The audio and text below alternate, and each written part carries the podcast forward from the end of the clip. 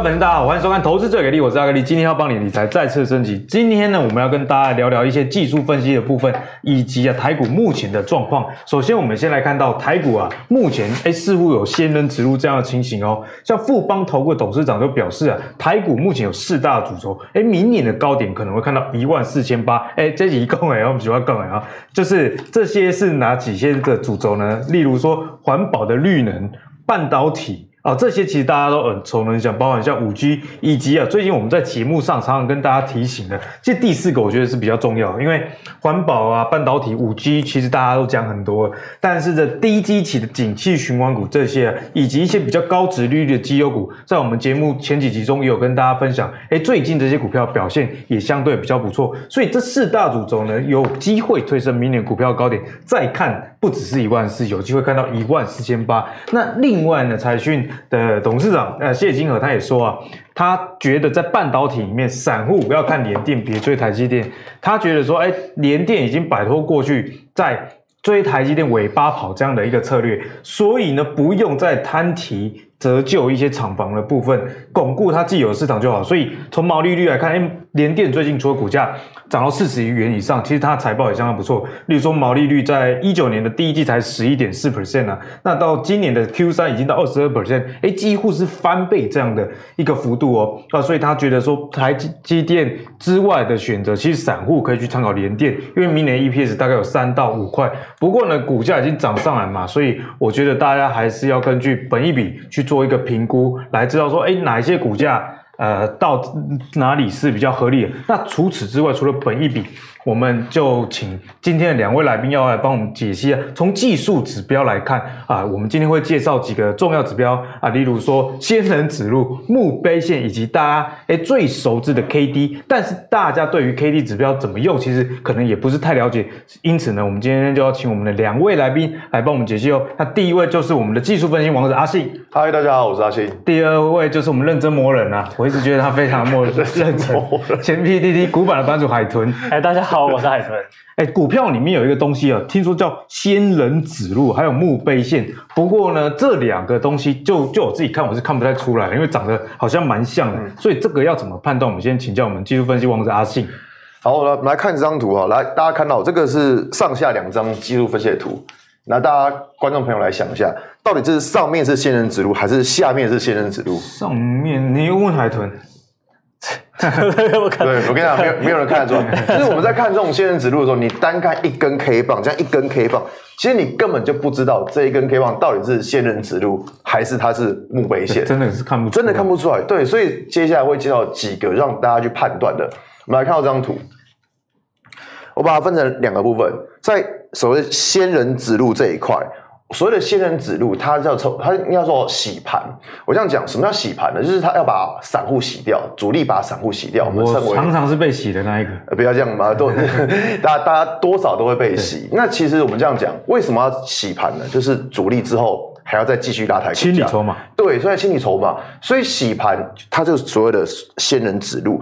我们这样去想想一件事情哦，仙人指路它的 K 棒都是留这种上影线，上影线。所谓的上影线就是股价曾经往上拉，哎，一会儿要掉下来，大家觉得转弱，可能就要就对，会会卖掉。那为什么主力要做这个动作？去想一件事情，你要想哦，如果你之前是套牢在高点，你看到哎，好不容易解套了，嗯、你会想要卖股票？当然会啊，会想要卖嘛。对，这是人性，对不对？所以你看哦，如果你是之前买套在高点，你看到哇，现在好不容易可以解套了，你自然而然会卖股票。那你觉得主力是吃素的吗？主主力会让你觉得说，哎呦，我可以让你卖在高点？当然不是，可怜。对，主力发现，哎，卖压出来了，他怎么样？自己砍，主力会自己把股价上去。对，没错，哎，不是西商权，主力要做这件事情是什么？让散户害怕。所以仙人指路称为洗盘，就是他要让散户害怕。什么叫散户害怕呢？散户看到，哎，我原本快解套了，结果我发现，哎呦，怎么差一块钱还没解套？这怎么样？紧张哎，会紧张，对，紧张就怎么样？赶快卖。那所以主力要做这个动作，让散户害怕，然后股价就啪啪啪啪啪就掉下来。那这样主力在低档再承接筹码，这个就是所谓的。我觉得在股票市场的散户，大家应该都有这种经验，大家都深受其害。对，但是这个就是主力在控盘一种手法，这边可以分享给大家知道，就是说主力他是怎么骗散户，怎么欺负散户，就是用这种现任指路的方式。那我们再看到现任指路，它下面有第二点，就是成交量不能太大。因为如果成交量太大，有两种可能，第一种是卖压太大，嗯，卖压太重，卖压太重的情况之下，主力会认为说筹码其实没有洗得很干净。嗯因为你要想啊，这么多卖压，主力会不会会撑不住？自己也会怕，对他自己也会怕，所以他会把股价再放得更低，然后再再来看能不能来承接。所以第二个要关注就是说，成交量绝对不能太大，成交量太大代表说整体卖压过重了。再来就是波段的涨幅不能太大，因为你想哦，股价如果一次已经涨了，我涨了五成了。那还会有仙人指路吗？没有吧，可能有些，可能有仙人跳了，可能不会有仙人跳，可能不会有仙人指路。股价往下跳，对对，可能会有仙人跳。所以在看这种的时候，是股价在前一波段的涨幅其实不能太大，哦、因为太大的情况之下，可能不是散户卖，而是什么？主力自己卖。这个就是比较小心的。嗯、那我们再看到是所谓的墓碑线，对对仙人，什么叫仙人？就是已经过世了嘛，对不对？墓碑线。好，这样讲到墓碑线的时候，它就是一种出货的征兆，就是主力把货丢给散户，不要落跑了。对，所以我们看到，你看哦，主力把货丢出来给散户，散户最喜欢做一件什么事情？低阶股票，对不对？股票拉回买进啊，看到大跌就买，拉回找买点嘛，对不对？就是股票在上涨的时候，散户不敢追，然后拉回的时候，哎。拉回了，此时不买更待何时？然后主力知道散户这个心理怎么样，开始丢，然后散户就一直接，一直接，一直接，然后就套牢了。对，所以你看哦，你想主力看到散户在接，会不会尽量丢？哇，你要买，我当然尽量丢啊，尽量卖给你。所以量能会不会很大？会。所以你看，像这种墓碑线的时候，它的量一定会非常的大。哦，所以现在目前为止，不是仙人指路，还是到底是去世的这个仙人？其实看筹码是一个很重要的部分啊。呃，对，就当天的成交量其实就很重要。如果当天成交量放的太大，这表示可能是主力在倒货。对。那再来第三个就是股价，它可能已经有一段涨幅了。就像我刚刚讲的。股价在涨的时候，散户不敢去追；嗯、然后跌下来的时候，散户拼命接。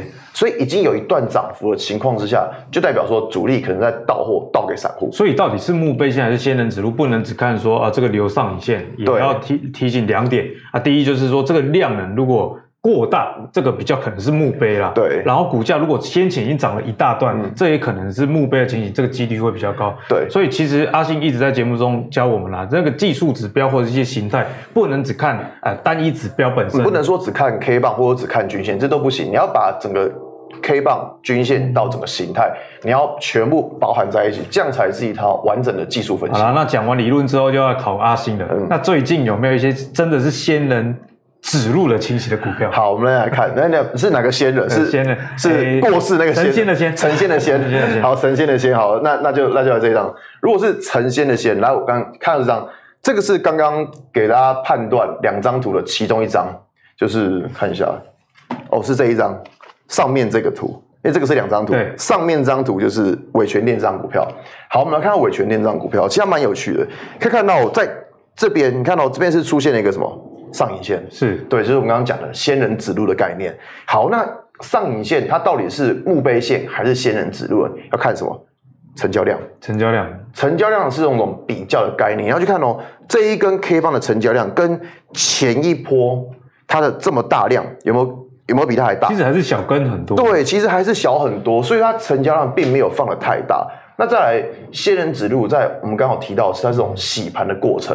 什么叫洗盘？你去想哦，如果你买在这边的投资人，你看到这边好不容易快解套了，赶快绕跑了，赶快绕跑，对不对？那你闷好几个月。对，那如果说你不跑会怎么样？你看到股价杀下来，哇，半夜不睡觉都要卖股票，对不对？就觉得哎，可能小亏一点也 OK。对，小对小亏也 OK。所以你看哦，就是主力就知道散户这个心理，就故意把股价杀下来，嗯、然后散户就很怕。所以真的好狠。对，所以买在这边的投资人就怎么样？看到有这种。杀下来的状况，他就会接着去卖，这个就是所谓的仙人指路。那我们再看到下一张，易容店。易容店其实之前很红，好像那个鸡排妹有推荐过，啊真的假的？对，好像之前鸡排妹有。你在看鸡排妹还是看？没有，我我我很因为印象很深刻。那我们来看下易容店，你会发现它这一个哎上影线怎么样？哇，量超大，它是已经出现了一个什么区间的最大量。哎，对，像对，你看哦，算是最大根，这根算最大根哦。像这种区间最大量，其实就要比较小心，因为为什么？股价从这边其实涨到这边来，大概已经涨了三十趴，从这个最低点。阿信刚我们跟我们提到了，就是墓碑线的之前，如果股价涨一大段，就要特别留意。你看到从这个下影线这么长的，到这边上影线这么长，从这个位置到这个位置，大概已经涨了三十趴了。那你看哦，涨了三十趴，结果当天怎么样？开高走低，而且它的。发现它怎么样创新高？嗯、我先跟各位讲，当你发现一档股票它今天是创新高，然后开高走低，这种状况通常都比较危险。为什么？你要想哦，创新高应该是好事嘛，对不对？大家都要欢呼啊！对啊，对应该要放烟火。可是你看哦，创新高，结果大家拼了命的去卖，代表什么？代表大家认为说这一档股票目前的位阶可能太高了，差不多了，开始会怕了。所以你看哦，所以才会这么多人去卖股票，把它卖下来。然后卖下来之后量又特别大，所以像这一种的创新高，然后开高走低，配合上成交量这么大的状况之下，就会小心说，哦，这个到底是不是仙人跳？墓碑线，对，我们这个我们就会小心了。那后来可以看到，就义隆电后来也是真的是跌了一波下来。所以其实像这种方法，就是一个比较算是比较基本、比较简单的基础分析方法，这边分享给大家。哎、欸，其实我觉得这两个方法其实蛮显而易见的。对第一就是量，你不能呃高于前面的量太多，嗯，这可能就是真的是要仙人跳了。对，以及股价之前也不能涨得太多，对，对哦，不然这个。就有可能是主主力会趁机出货的一个时间点啊。那接下来就要请教海豚了。嗯，那关于这个仙人指路，或者是说我们说仙人跳，有没有什么你觉得要注意的地方？好，那先说好了哈。我先坦白讲，仙人指路其实我完全没有研究过，嗯、完全没有。可是呢，因为就是很诚实而已。对，题目发下来了，我还是要看一下嘛，所以我就上网稍微 Google 一下关于仙人指路的这个稍微，比如说它的定义这么公正，难怪可以当古板的版主。对，对我们那个上节目前，然后我们还稍微聊了一下，你知道什么仙人指路吗？不知道，不知道。然后就是把它 Google 之后，我就发现，哎，其实仙人指路其实搞不好，其实我已经懂了。因为其实我我常常在看一些上影线的股票的时候，我都想说，哎，这个上影线为什么发？原来我懂，因为其实有时候技术分析就是说，它都是在讲求一个技术分析，就是 K 线里面带给我们所谓的群众心理的东西。其实你不是不懂啊，你只是不了解啊这个名词。对，原来这个东西就是仙人指路。对对对。那我先跟大家讲哦，那虽然我没有准备那个。手卡了，我就简单画一下。哦，其实我觉得在交易策略上比较容易会遇到这种问题，也就是说到长上影线的时候，哦，长上影线的时候，我们该怎么注意？哦，因为基本上长上影线的时候，我觉得大家先去注意一个点，就是说这根上影线到底是谁在买，谁在卖？对。如果说主力在卖的话，你他盘后会看到什么？哎，外资啊、投信啊，或者是主力的进出疯狂的卖超，那这时候可能就是哎，可能就是他的哦那个仙人跳，对，仙人跳，仙人跳的仙人指路。但是有时候会发现哦，这种长上影线的时候出现的时候是发生什么事情？哎，外资、主力、投信都没有卖，甚至还继续买超。那这就有两种状况，就是什么？刚刚可能说的，哎，散户解套卖压，哦，掉下来全部都被外资他们收走了。那另外就是什么？当冲卖压。所以反而就出现这种 K 线的时候，其实我觉得反而不用太担心。那在操作策略，因为其实我很比较偏，就是操作策略决定一切，就是。决定一切，哦，就是有点简单暴力的做法，就是说，反正该卖就卖，该买就买。所以有时候常常会出现这种，哎，我今天买，哎，红 K 爽，对不对？隔天上影线怎么办？到底要不要减码？又爆大量。那通常我会有两种有比较弹性的做法，一种是，哎，这个长红棒这个低点，因为爆大量嘛，对，低点如果被收破的话，代表这一根大量全部被套牢，那我就可能会先先减码。对那如果说比较用宽松的出场法，我可能对这张股票产业面啊，或者是基本面很有信心，嗯、我认为它就算跌下来会涨上去，我可能就会看前面这根起涨长红棒的低点当做防守，哦、对，这是比较大家比较不会被说这个长上影线去影响自己的操作情绪。那当然说这就这个来讲啦，我就觉得说。仙人指路，我是觉得之前常常听人家在讲，我都觉得个人应该好小的。然后，但是我觉得就是说，不管是不是仙人指路，或是大家听到一些特殊的专有名词，或许它真的有它使用的地方，但是也可能是。就是可能就是某一种就是造神的名词，那我觉得说大家还是要真的真的要有自己的操作策略，不要被一些短线的长下长上影线啊或下影线去影响。比如说你今天买股票出现一个长下影线，然后说一根钉子打在地上，那你说哦这个就是大支撑，所以绝对绝对不能卖。但是你要留意哦，这种低点被跌破的时候，就代表什么？嗯、这下影线被买买进的人全部都被套了，反而就要赶快跑。对，所以呢，其实，在股票分析上也没有一定的啦，但是我觉得大原则上大家可以参考，像是阿信说的啊。呃不管是仙人指路还是仙人跳，那如果前面股价已经涨了一大段，那当然风险本来就是越来越高嘛。嗯、那第二，我是觉得说，在股票投资里面，呃。对策比预测还要重要。对，那所谓对策就是刚海豚讲的，哎，如果他看到上影线，嗯，那如果你比较啊积极一点的做法，嗯，是说哦，如果这个上影线的那个天的低点被跌破，嗯、那可能可以考虑减码。嗯，不过如果是诶更有信心一点，嗯、哦，那个长红棒的低点如果被跌破，啊，当成一个。呃，防守的基准啊，我觉得对策在股票里面永远比预测还要重要。那接下来我们跟大家聊完啊，仙人指路以及墓碑线之后，接下来要讲的是 K D 指标哦。K D 指标其实大家其实我觉得散户投资人不管他懂不懂技术分析，一定听过什么日 K D 啊、黄金交叉、死亡交叉等等。但是这个 K D 的原理到底是什么？我们就要请海豚来跟我们讲解一下。好，我们先简单介绍一下这个 KD 指标哦的来源哦。那它这是旧举哦，就是旧举旧举发明的。他从一九二几年、一九三几年出生，然后后来在一九五几年的时候发明的这个指标。那大家可以注意到哦，其实他的师傅是谁？我们常常说葛兰碧八大法则，也有人说葛兰碧八大法则啊，因为就觉得就是荷兰的指标，但其实葛兰碧八大其实均线里面非常重要的一个东西。那当然有机会我们未来再帮大家做介绍。那他师傅是葛兰碧哦，那就表示哎，他这个人哦也是很有力、很有内涵的。那大家也会常问说，师出名门就对，师出名门。那这样子说，那个有个 PAR K，因为 K D 指标它是有两个嘛，大家就看到 K 跟 D 两条线嘛。那 PAR K 是快线，PAR D 是慢线。那 PAR K 跟 PAR D 有没有什么特殊的意义呢？大家其告诉大家，其实没有意义，没有，其实没有任何意义。它 PAR K 跟 PAR D 其实只是它，因为它其实那个就就举 就举发明了蛮多的指标。那 K D 是它最具代表性。那它其实发明指标的时候有一个类似所谓的编号序列，哦，它只是刚好 K 跟 D 是发明的时候刚好是哎这两个刚好轮到 K 跟 D，然后数字三、数字四，对对对，类似这种感觉。那所以它只是依这个设计的顺序命名。那 K D 指标呢？呃，这个作者呢是写的蛮。蛮蛮有信心的，他说，就举说他在介绍 K D 文献前面说说 K D 到底有多好用，他说 目前我赚的钱啊依然快过我老婆花钱的速度，就带就知道说这个 K D 到底有多好用，霸气，对，真的很霸气。海豚赚钱的速度有没有大于你老婆花钱的速度？哎、欸，加上我老婆小孩可能就有点硬。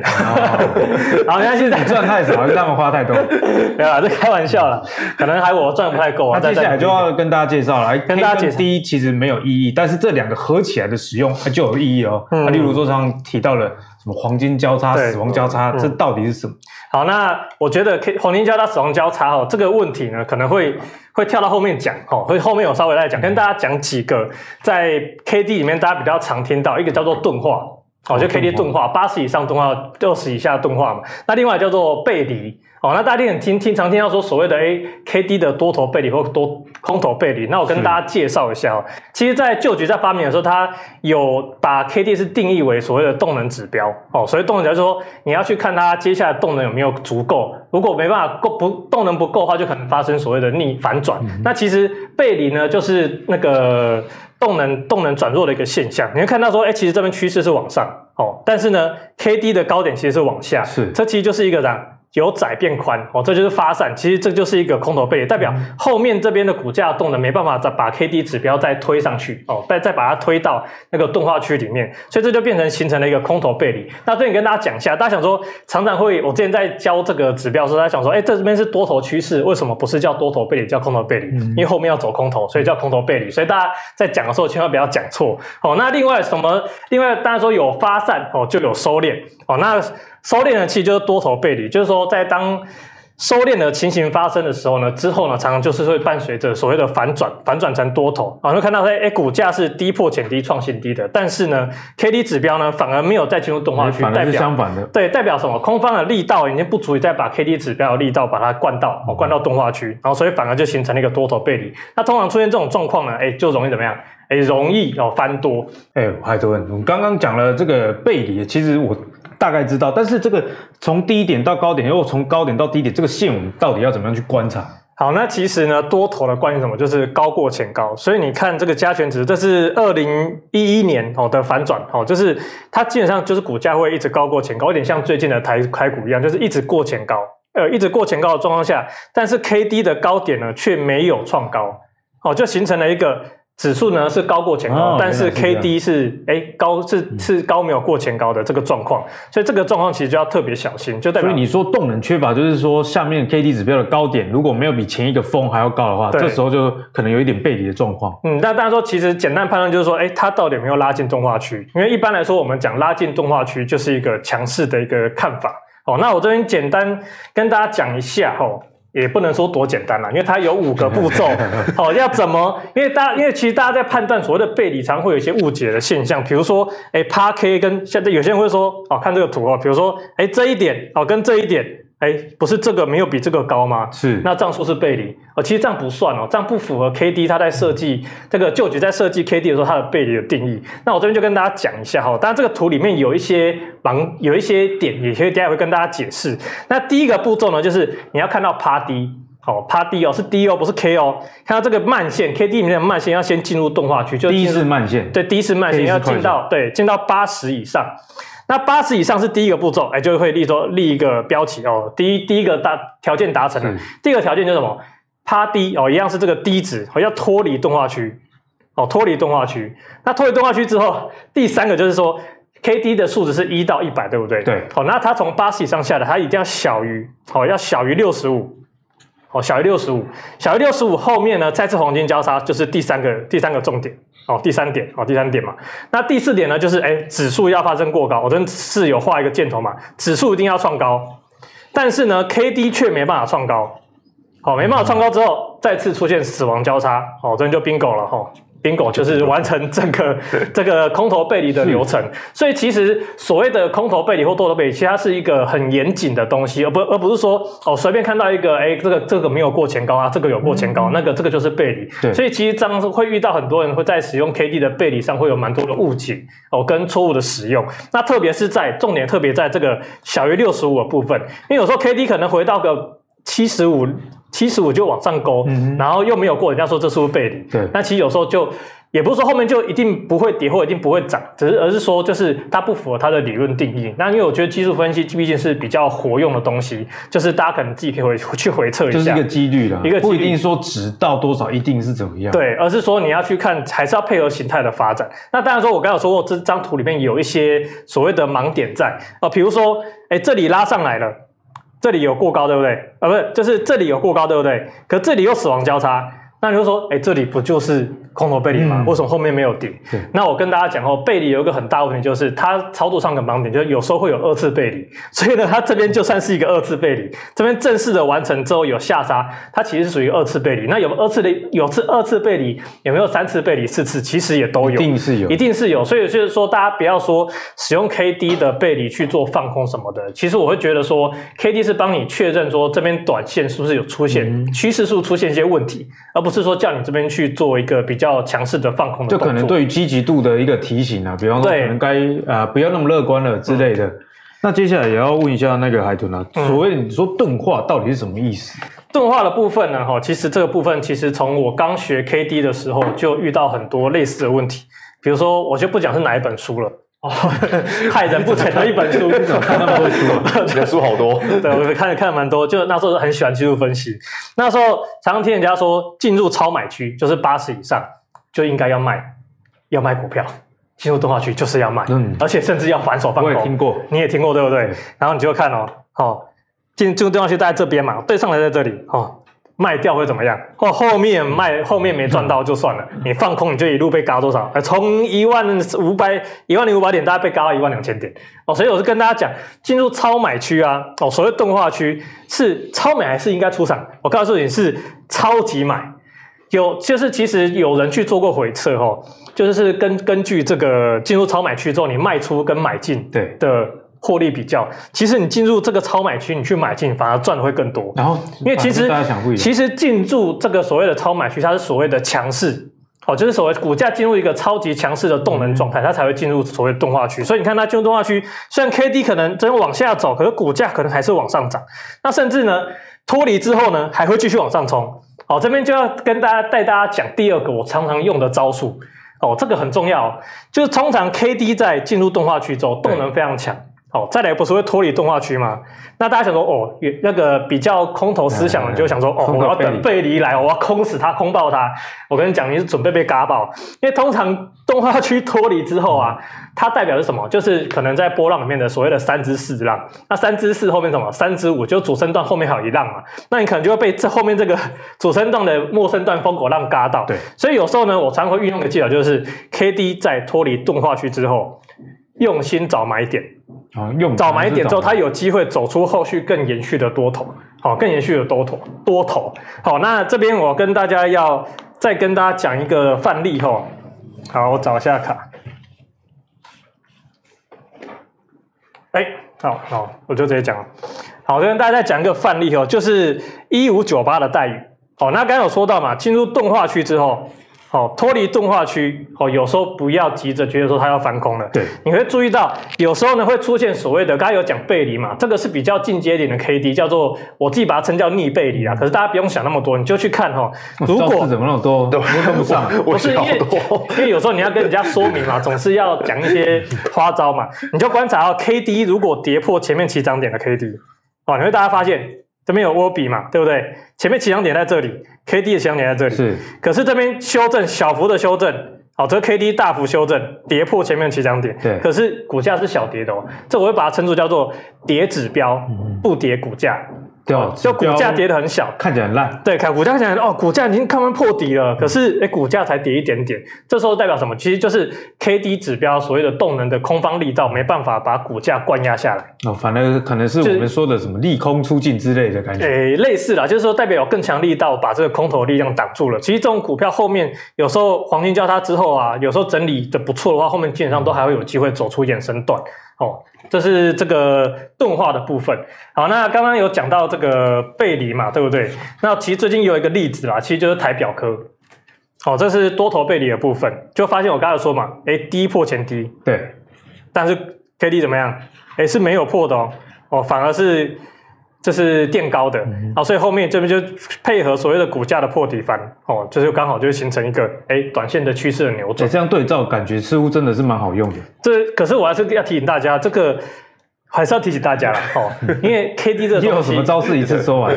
不是啦，不是，就这比较偏向提醒，因为我自己使用 K D 的时候，有时候会有所谓的预期心理，就是以前在用的时候就觉得说，哎，你空头背离后面就一定要涨。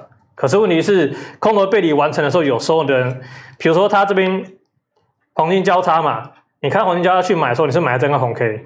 所以呢，你有时候距离这个低点风险是偏大的，是，所以有时候还是要配合一些产业面，比如说，哎，你知道台表哥之后的，哎，可能相关的 Apple 的订单很满啊之类的哦，这个会 会增加你的胜率，而不是说看到所谓的背离你就一一股脑就冲进去。其实我蛮支持海豚这样的论点，因为我自己玩股票也是这样，虽然我是基本面为主的投资人嘛。但其实 K D 指标我也在用，嗯，只是说它算是一个辅助，对，哦，你还是要建立你认知这个股票基本面好不好这样的情况下，当当然有些人是纯粹看技术分析，那就是另外一件事了。那相信这样的人对于活用这些指标可能会有更不同的想法啊。例如说像 K D 指标，海豚你都是看日线啊、周线还是月线？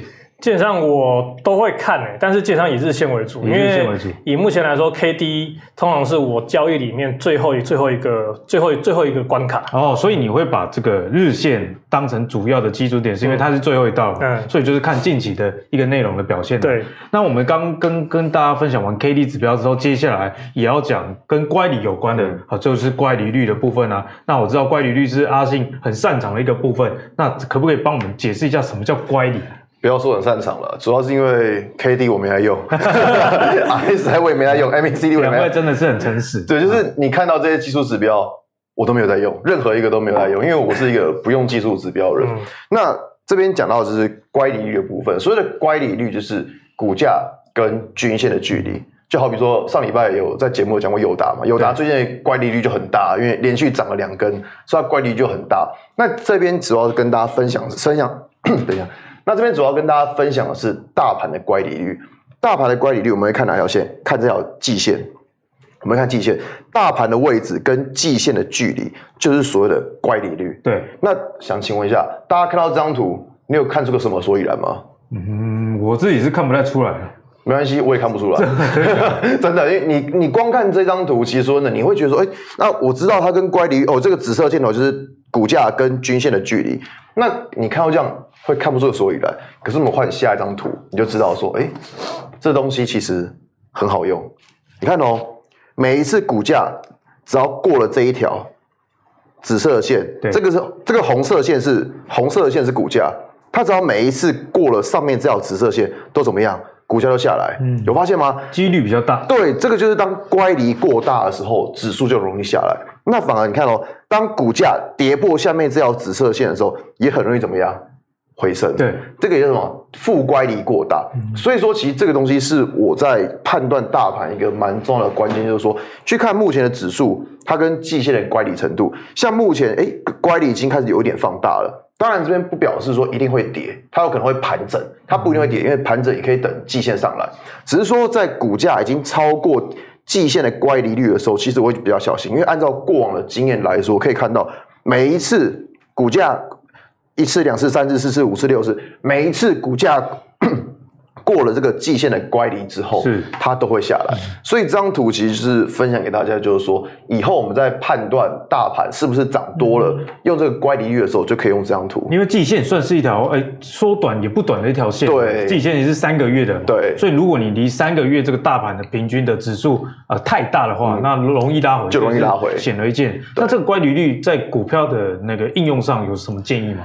股票应用上的建议？其实跟大家讲说，呃，好比说我们之前会提到，就是关于五日均线，这边给大家一个分享一个比较基础的短期的乖离率的看法，就是说，如果你发现这一根 K 棒它的低点距离五日均线已经很远了，对，这个就表示它短期乖离过大，这种情况你就不适合再进场了。所以刚刚看到那张大盘，其实是主要是以长期的部分来跟大家做介绍。但在个股这一部分的话，会用所谓的五日均线去找进场点。如果你发现当天这根 K 棒的低点已经距离五日均线有一段距离的，它没有碰到五日均线，那这个就表示说你在这边再进去追，嗯、你的风险就大了。那乖离率通常是大于几 percent，你会比较不建议？哦，我这样讲，一档股票的乖离率它没有一个固定的数字，哦、有些股票它可以乖离率拉得很大，没有问题。像有些那种就是主力标股，它们的乖离率可以拉得很大。